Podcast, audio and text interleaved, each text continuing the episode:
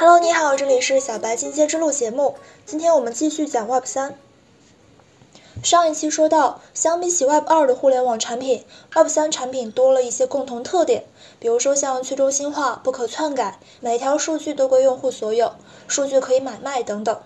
以去中心化为例，不管是微博、微信阅读，还是像腾讯文档，它们都具备着 Web 二时代互联网产品的一个特征，也就是任何的数据呢都是由一家互联网公司单独的收集、存储和使用。这样的一种中心化的互联网产品，往往呢只是有一个或者是两个节点，一旦说被破坏了之后，这些数据呢也就会消失了。而在 Web 三版本的微博或者是微信阅读上，每一个人发布的每一条微博或者是书籍，都可以去铸造成一个 NFT，也就是非同质化代币。而这些 NFT 呢，都是在以太坊等区块链上。区块链相当于是千千万万个数据库的集合，它有着无数个节点，所以呢，这个数据呢是很难被盗取和破坏的。Web 三的效用不止于此，以2021年 Web 三最火的赛道 NFT 为例。当一条微博、一篇文章、一本电子书被铸造为 NFT 之后呢，它们就成为了一种资产。当你写完一条微博之后，你可以得知自己所创作的这个内容的价格。你发布的每一条微博都是一个商品，只要是有人认为它是有价值的，就可以去竞价买卖。这或将会诞生出一种高度发展的数字产权社会，每一节数据都会像房子、车子一样有自己的价值和价格。每个人都可以对自己的数据进行十分方便的展示、交易和盈利。那么，作为新一代互联网，Web 三目前已经出现了最新版本的百度、阿里和腾讯了吗？实际上呢，Web 三产业里面有一些产品已经具备了国民级产品的雏形，比如说像最近很火的 Stepen，它呢也被称作是 Web 三时代的 Keep。MetaMask，你可以对标支付宝，还有像 Brain Trust，类似于像 Boss 直聘。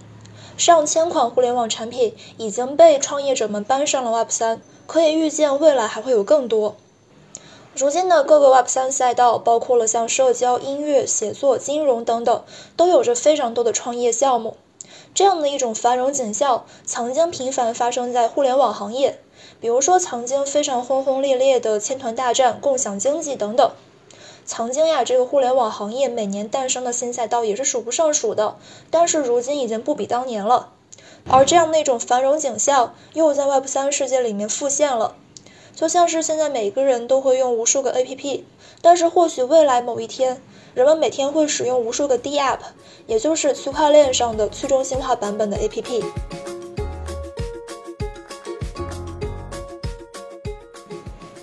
Web 三蓬勃发展，吸引了很多人才投身其中。目前已经有多家互联网大厂的高级管理者或者是高级技术人才，主动的放弃了稳定的高薪和可观的期权，去探索 Web 三世界。在二十一世纪前二十年，互联网或许是对大部分人来说是一个最棒的行业，但是呢，人们现在更多是发现它的很多问题。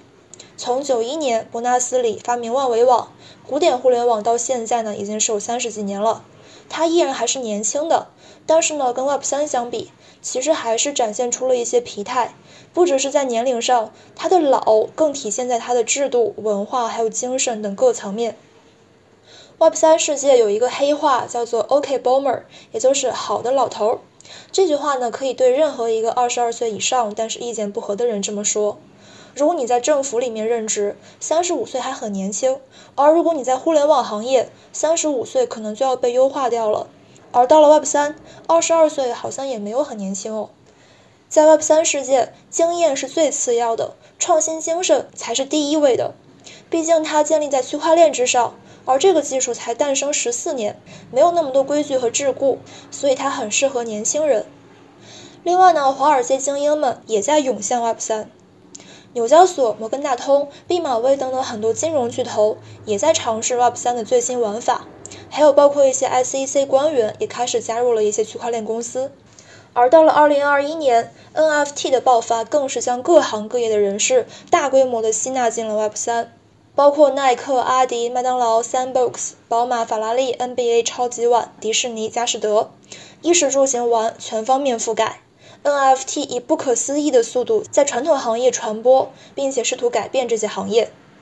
这也让很多专业人士，比如说像画家、球鞋设计师、摄影师、珠宝设计师等等，也能够去深入参与到 Web 三的世界。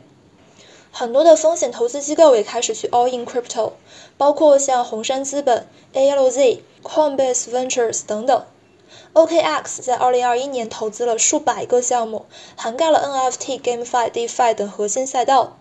一位研究员表示，传统 VC 通过投资来去获得股份，往往需要到更高轮次的融资的时候才可以退出。Web 三投资机构呢，通过投资获得项目的 token，可以在锁定期之后任意的时期来去卖出，退出上是更加灵活的。另外，投资机构呢是创业公司的一个非常重要的资金来源，所以说机构是更加具备主动权的。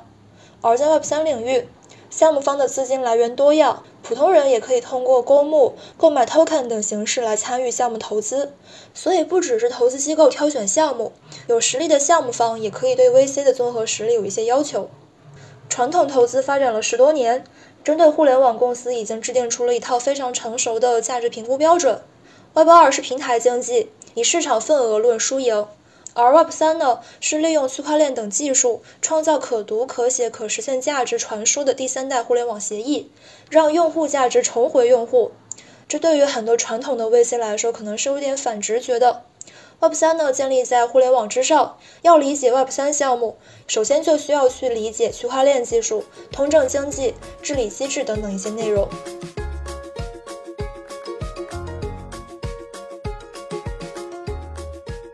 区块链是一种技术，DAO 是一种制度，Web 三则是一种文化。DAO 是一种去中心化组织形态，可以理解为一种去中心化的公司。它是建立在区块链之上的经济系统，有相同的理念和共识的人就可以组成一个 DAO。人们未必需要区块链才能够去形成共识。互联网世界里面，当人们强烈认同一个视频或文章的时候，即使不断被中心化机构所删除，人们也会自发存储和转载，让它能够保留在网络上。这样的行为其实暗合了道思想和 Web 三文化。但是呢，人类自发的共识是很脆弱的，没有技术加制度加文化的保证，这些共识可能会存在一晚或者是一时，但它依然是局部、片面、转瞬即逝的。人们需要区块链到 Web 三来记录和保证我们那些珍贵的行为和共识。一九一五年，陈独秀在《新青年》刊载文章，提倡民主和科学。那个时候，时代最前沿的改革者和创新者们发现，单纯的技术，也就是洋务运动，救不了中国；单纯的制度，也就是辛亥革命，也救不了中国。所以说，新文化运动，也就是同时去革新技术、制度和文化。这样的一场运动应运而生了。Web 三的发展也是同样如此。它和其他的技术形式不一样的是，它更像是一个技术加制度加文化的集合。也就是说，如果只是发展技术，也就是区块链技术，而不注重制度和文化，那么这样子的 Web 三呢，也只是空有其表。去中心化就是 Web 三的精神所在，也是互联网的核心。在体制上，中心化的互联网呢，正在被人们所诟病。无论是 Twitter、微博还是 Facebook，都有着中心化公司的弊端，比如他们可以随意的去浏览用户的隐私，将私人数据归为己有，大数据杀熟等等。这些问题是他们这些互联网大厂刻在骨子里的基因决定的，很难自发解决或通过这种第三方监管来解决。最近某大厂员工便指出涉嫌偷看创业公司的工作文档，事情过了将近一个月，官方依然没有回应。这样的事情屡见不鲜，而且也没有什么可能会杜绝。人们没有机会去反抗或者是选择，个体即使被侵犯了，也不会有任何说法。况且大部分时候，人们都不会知道自己的隐私或者数据权利被侵犯过。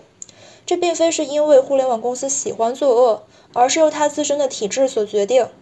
那么，如何去消解大厂们恶的一面呢？就是要去管控他们过于中心化的权利。Web 二世界其实也不是一个完全中心化的世界，实际上它其实要比 Web 一还有互联网没有诞生的时候更加去中心化。不过 Web 二互联网公司普遍是去信奉中心化思想的。支付宝、微信、滴滴的出现，实际上让人们多了一种选择。在互联网产品没有出现之前，人们只能够去使用银行所提供的产品，只能通过电话来交流，只能够到路边拦出租车。而互联网实际上给人们提供了新的选择。从这个逻辑出发，Web 三的去中心化实际上是有两层。第一层是社会范围上的，Web 三的出现给普通人和创业者提供了新机会，让这个社会不是那么的垄断和中心化。而第二层呢是 Web 三本身，它的核心思想就是要信奉去中心化，致力于让体制上每一个 Web 三产品都去中心化。人们习惯了古典互联网的生活方式，认为自己只要是发布的每张照片、留言还有文章，都应该被人们自由免费分享和传阅。数据就是金钱，这是每一个大型互联网公司都所践行的真理。然而，这个真理只限于大机构，大型公司可以将这个数据转化成金钱和权利，但是个人不可以。Web 三呢，则是让数据可以更加深度流通。它能够让数据权利不再只是限于国家和大型企业，而是归还于每一个人。你在网络上每一个足迹看似普通，但是呢汇聚起来就成了价值。而当这些数据只有普通人才可以授权给需要的机构的时候呢，人们就可以通过自己的网络足迹获取收益，甚至和他人进行频繁的数据交换。Web 三吸引着最为疯狂的资本。最有野心的年轻人，还有最天马行空的项目，而连接他们的是一种信任。这种信任来自于一些生活场景，比如说一个韩国人想要在澳洲买房，他可能需要去各个部门来申请，花费一周才能成功。然而呢，在 Web 三世界里面，只需要几秒。在以前的时候呢，人们要完成一个复杂目标，需要成立一家公司，而现在人们只需要成立一个 DAO，也就是去中心化自治组织。Web 三在目前的世界体系之外，打造出了一种全新的、独立的全球经济系统，让每一个人可以随时随地和全球任何地方有共识的陌生人一起做一项复杂事业。